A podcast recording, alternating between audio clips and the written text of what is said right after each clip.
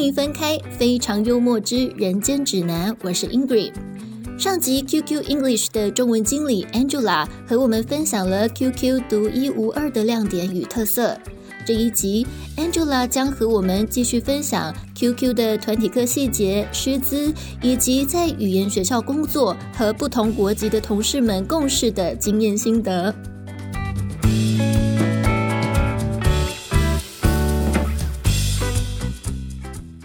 会教你，比如说，嗯，你应该怎么回答一些一些问题，就是问这个，比如说我怎么讲嘞？好难回答。比如说，比如说像是那种情境的口说训练，是不是？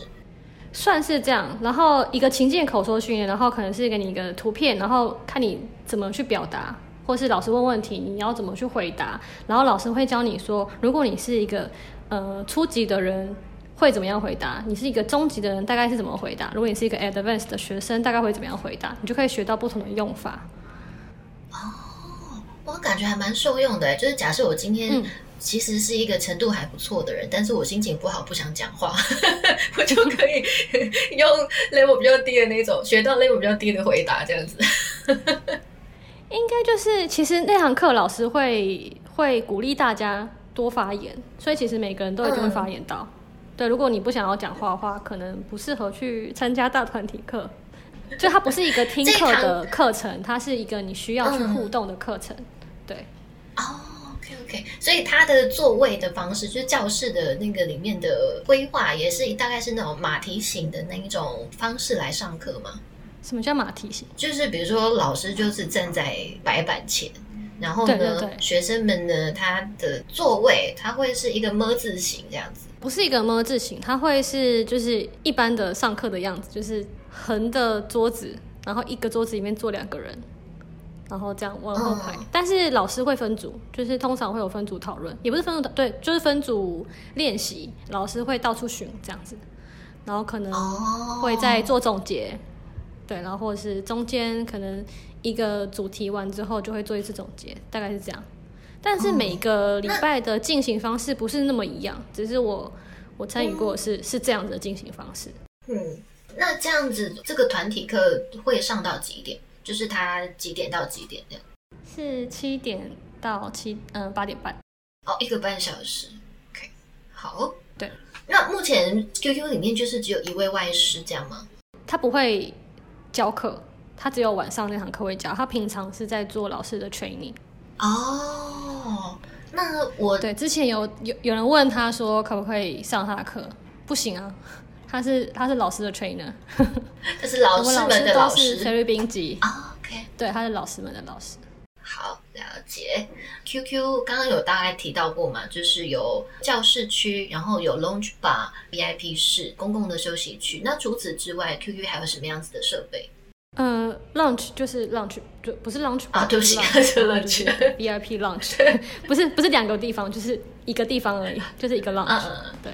一个算是一个，其实那个这边的灵感就是机场的贵宾室，就这边会提供咖啡，嗯，对，然后一个干净的区域，可以休息的区域，这样，嗯，然后其实我们学校的设备就差不多是这样，就是一个我们嗯整个大空间的中间就是一堆的教室区，然后旁边的话就是有这个 VIP lunch，然后还有团体课教室，嗯，然后再就是休息区在另外一侧，嗯，然后休息区的。就是门口进来的地方就会是呃 reception，就是柜台的部分这样子，所以我会说我们学校其实蛮像，就是蛮像补习班的哦。嗯，柜台的话是包含各国籍的经理的工作区域，这样吗？对对对。OK，那那学生通常在学校会有什么样子的状况需要来找经理协助的？一开始有提到说，我们其实把线上系统搬到线下来嘛，所以其实每个学生他会有自己的呃账号，然后那个账号的话就可以登录我们的 app，然后那个 app 上面你要换老师，你要约课，你要请假，全部都是用 app 来进行。所以其实一般来讲，学生除了是可能第一周的时候会有些不熟悉的地方，或者他们不适应的地方，他们会来找你。然后基本上就是通过 Line 来找我们，然后我们就会我就会出现，然后去跟学生面谈这样子。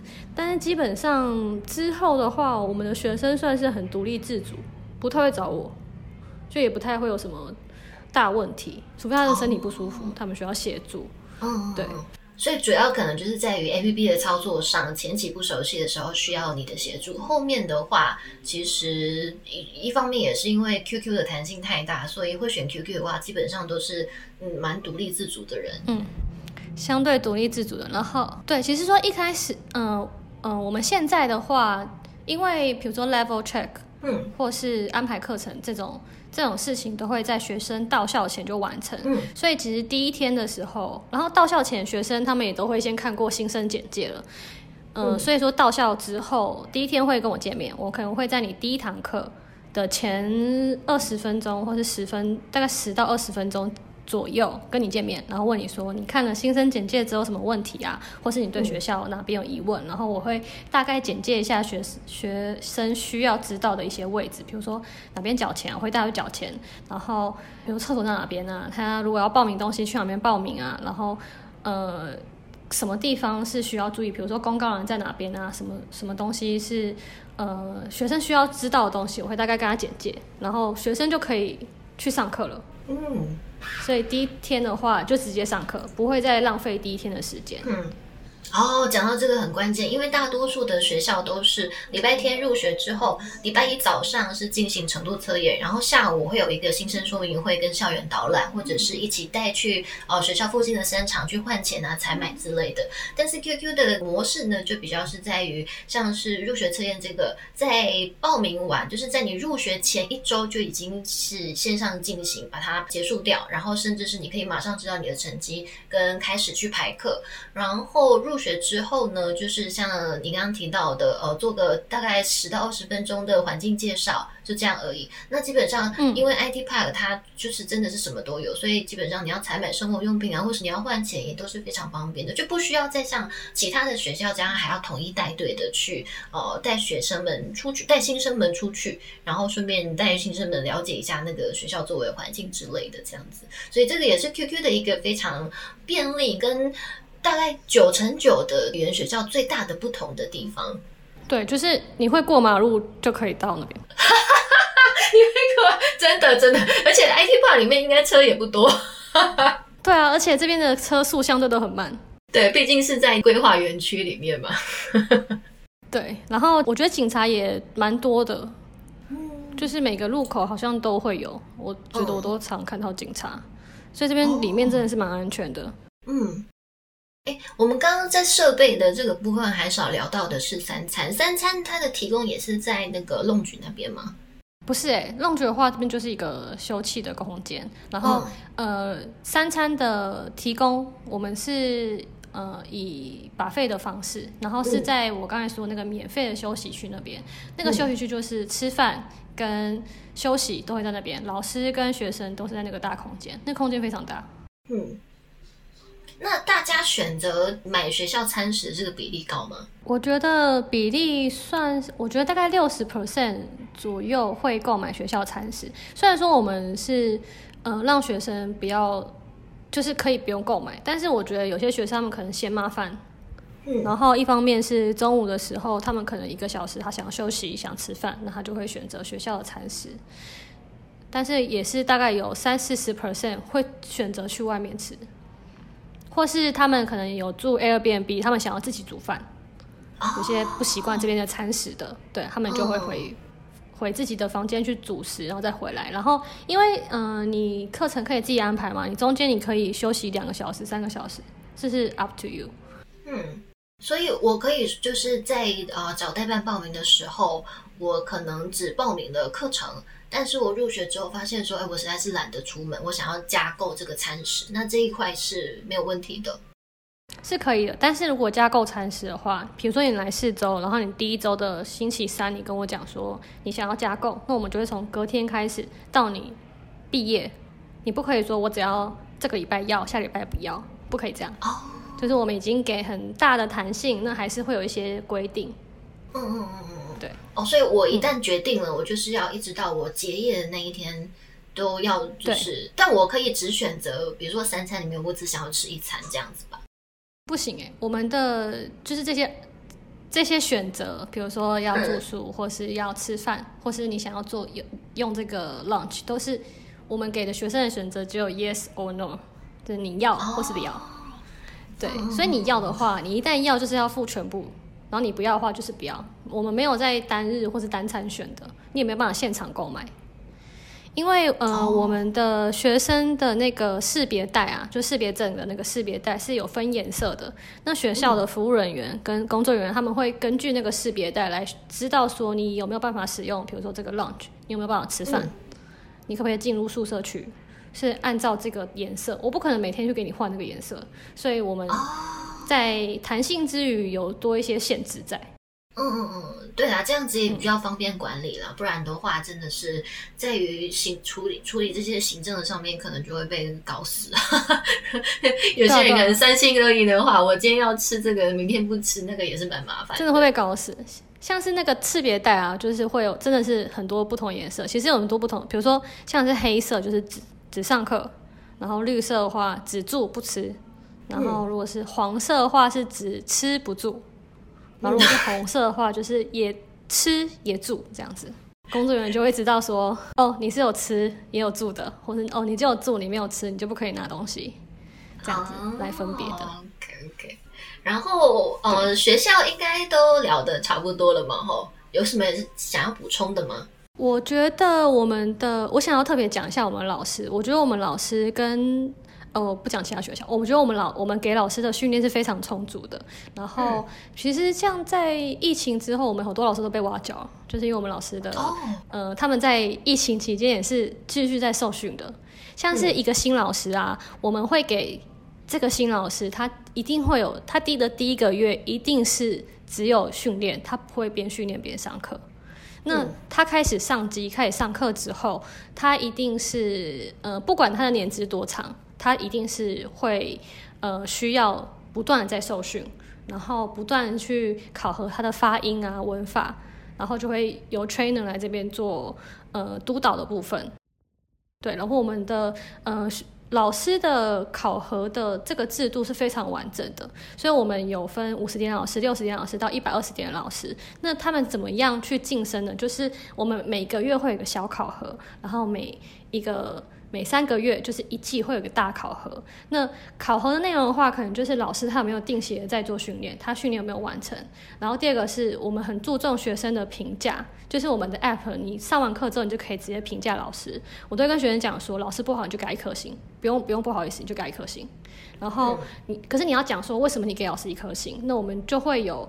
呃，至少会有三关去处理这件事情。比如老师他的发音不好，那就是直接再把他丢回训练，就是他要在加强受训的部分。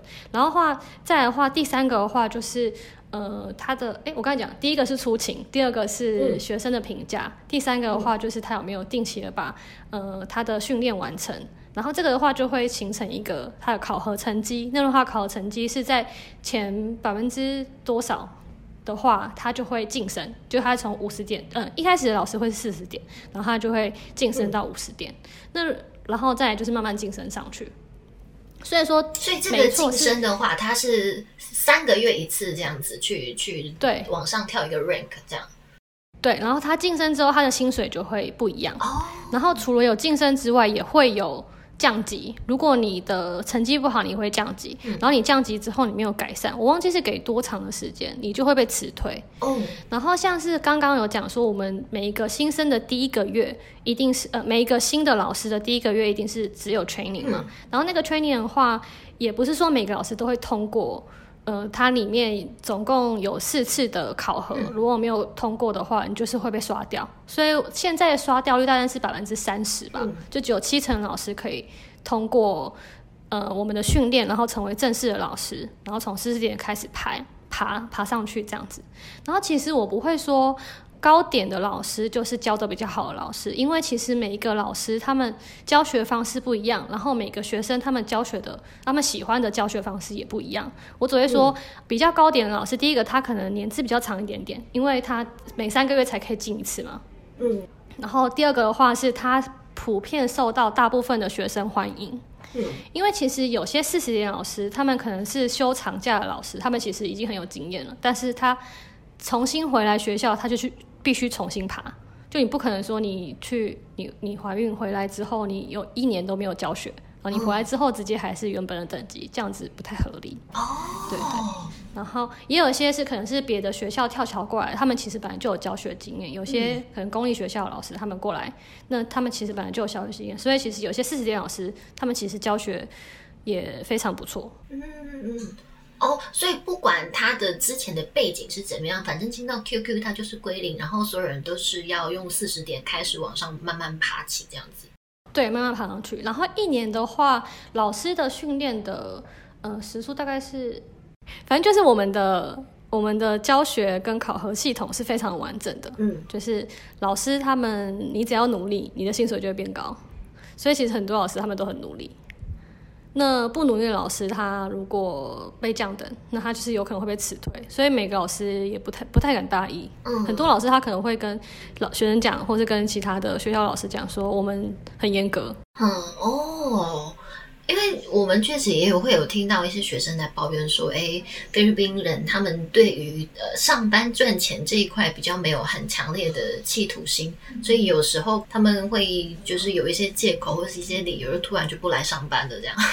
但这个问题在于 QQ 是几乎是不会发生的，是吗？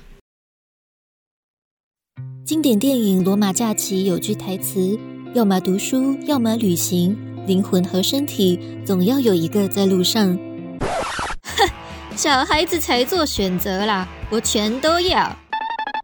到菲律宾游学进修英文，同时体验各式各样的 culture shock，不仅读书跟旅行，连荷包都顾到了，三个愿望一次满足。菲律宾游学找地家。我可以说百分之九十的老师不会这样做，因为这个会影响到他们的考核，就会影响到他们的薪水。但是像某些日子，比如说像是 Holy Week，像是呃三月底四月那时候，不是会有一个一个算是他们很很注重的价格假期，或者是圣诞节。这个时候会比较多老师请假，但是他们会是那种，他们不是突然缺勤，一定是有有经过程序的，因为他只要突然缺勤，那他的分数就会很难看，那他可能就会就会糟糕了。所以我觉得我们老师算是不太会乱请假的老师，因为我们老师全部都是正职的，然后你不是可以一直安稳的在这间公司教学，如果你做的不好，你是随时会被淘汰的。嗯。哦，这要随时让老师有一个危机意识在这样。对，尤其是我们其实一一直不断的在训练老师，一直在找老师，因为其实我们线上市场做的也很大，所以嗯，我们其实一直不断有在找老师，然后一直不断的训练老师。然后我们现在目前的话，嗯，总共两个校区总共加起来老师已经有超过一千六百多位老师了。两个校区是指线上线下这样吗？嗯，我们现在嗯。如果有些学生他们可能知道我们学校，我们之前有 C Front 校区，但是 C Front 现在已经关掉，然后我们呃搬到另外的地方叫 New Town，然后那边是目前的话是只有给线上的课程，就线上的老师会在那边。那 IT 校区的话，这些老师他们教线上也教线下，哦，所以说我们的校园是二十四小时开放的，嗯，因为我们的线上课程是二十四小时的，所以如果我想要选九点晚上九点过后，也还是有课可以上。如果我是在现场，不行，线下的可以选课时间就早上的九点到下午的六点，就我刚刚有提到，就是九这段时间九个小时，学生可以可以选这九个小时，你你要选哪个小时都可以。嗯嗯，然后九点呃下午六点之后，或是九点之前，就是这些老师只会上线上课程。嗯嗯嗯。好，那在于教材部分呢，因为有 QQ 的这个一对一的上课的环境，就是一个桌子，然后老师跟呃学生有各自有各自的电脑荧幕嘛。那所以 QQ 这边的教材应该就是都是用电子教材，对吧？那学校这边会，比如说像像有一些可能年纪比较大的，他对于操作这种电子产品比较吃力一点。那 QQ 在在这一块是有什么样子的替代方案吗？其实。学生上课的时候，他们不需要做操作，老师会把它弄好，你只是要看课本。然后，如果像是一些一定要用纸本的学生的话，其实可以可以，我们会建议学生在台湾自己先印好，因为其实我们的教材是开放给所有人，不管是我们学是不是我们的学生，是所有人都可以下载，你就直接下载，把它印出来带过来。对，如果你需要的话，因为我们的教材基本上都是 e book，就是都是电子的。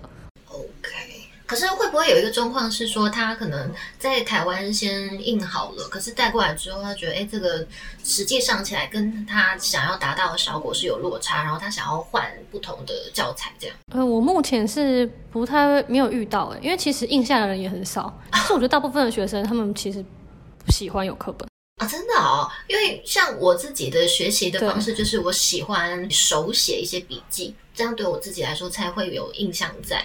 但可能现阶段，你可以带自己的笔记本或是 iPad 来做笔记啊，也是一种方式啦。你尤其是现在的年轻人，应该越来越习惯都是用 iPad 在做笔记了。这一块可能只有我这种老人家。就像我之前自己游学的时候，我其实那时候换等级，就我升等之后，他们叫我买课本，我说我不要，我就一直拖着不去买。因为我觉得我根本就不需要那个课本，我就是想要跟老师聊天。虽然说我们会跟着那个主题，但是其实老师老师也有课本，他知道今天的主题是什么。我也不会抄笔记，我从来不抄笔记。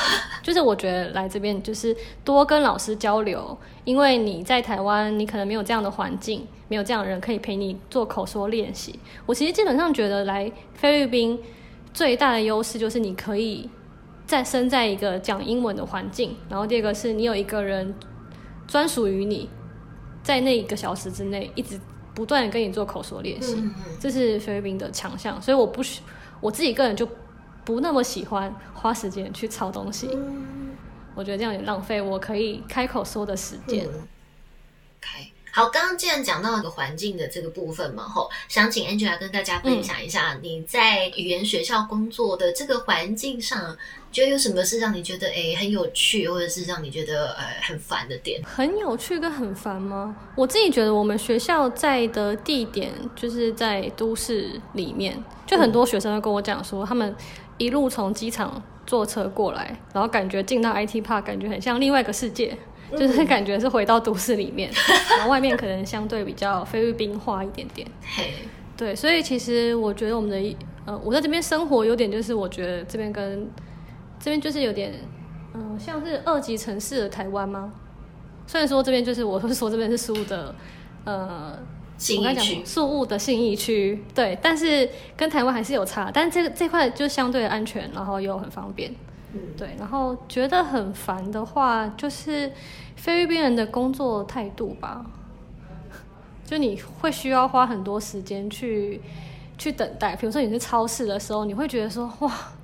你很想要按那个什么，请支援收银，这怎么可以这么慢？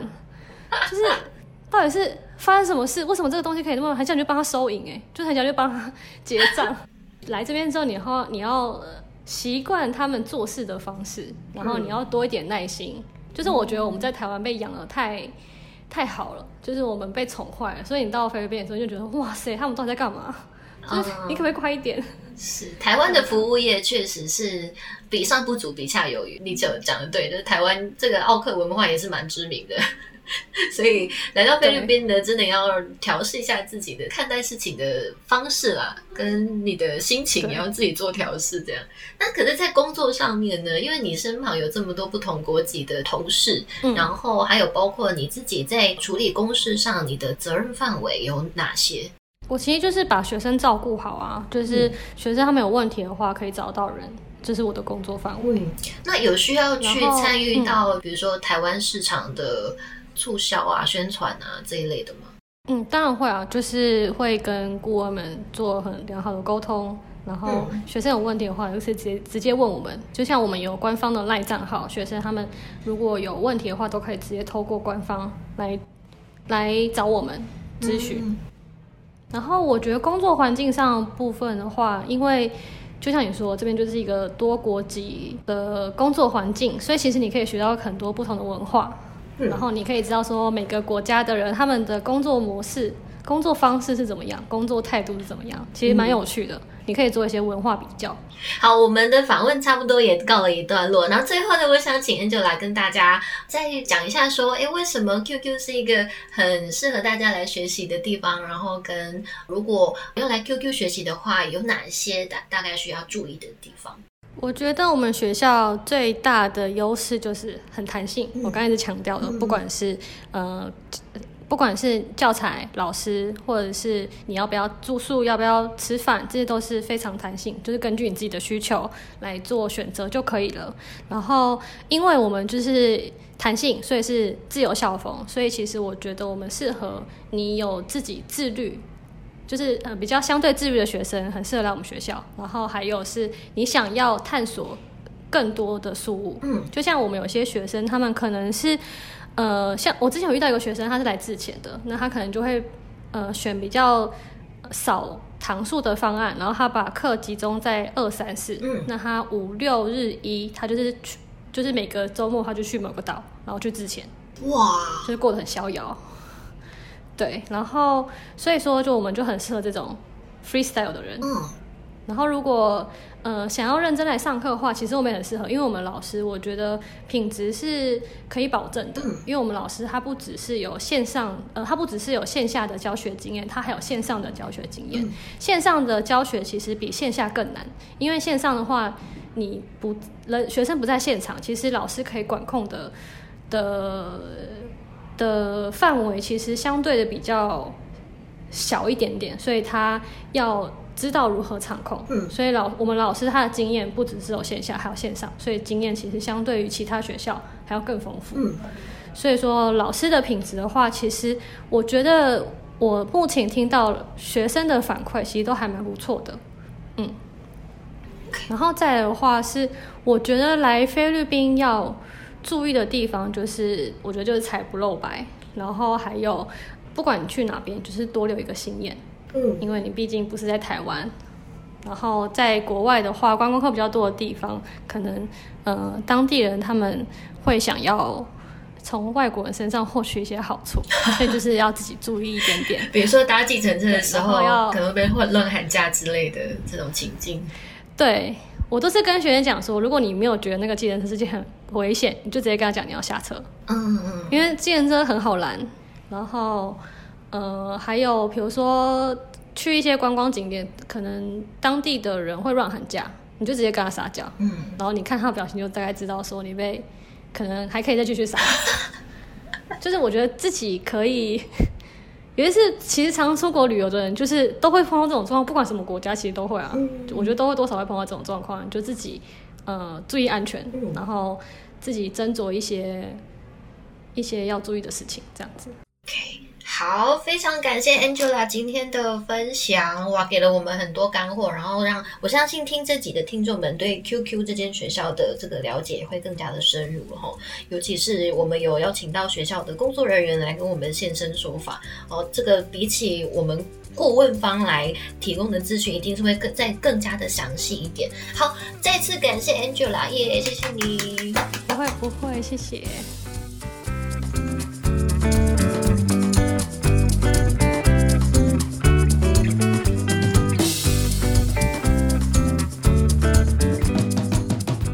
上是 QQ 中文经理 Angela 对 QQ English 的全部分享。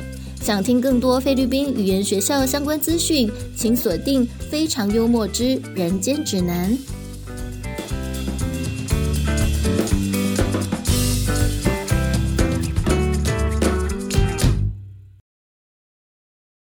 非常幽默之人间指南》也有 Live 社群喽。技术上新，还有节目里提到的资讯分享都不想错过，欢迎加入社群一起参与讨论。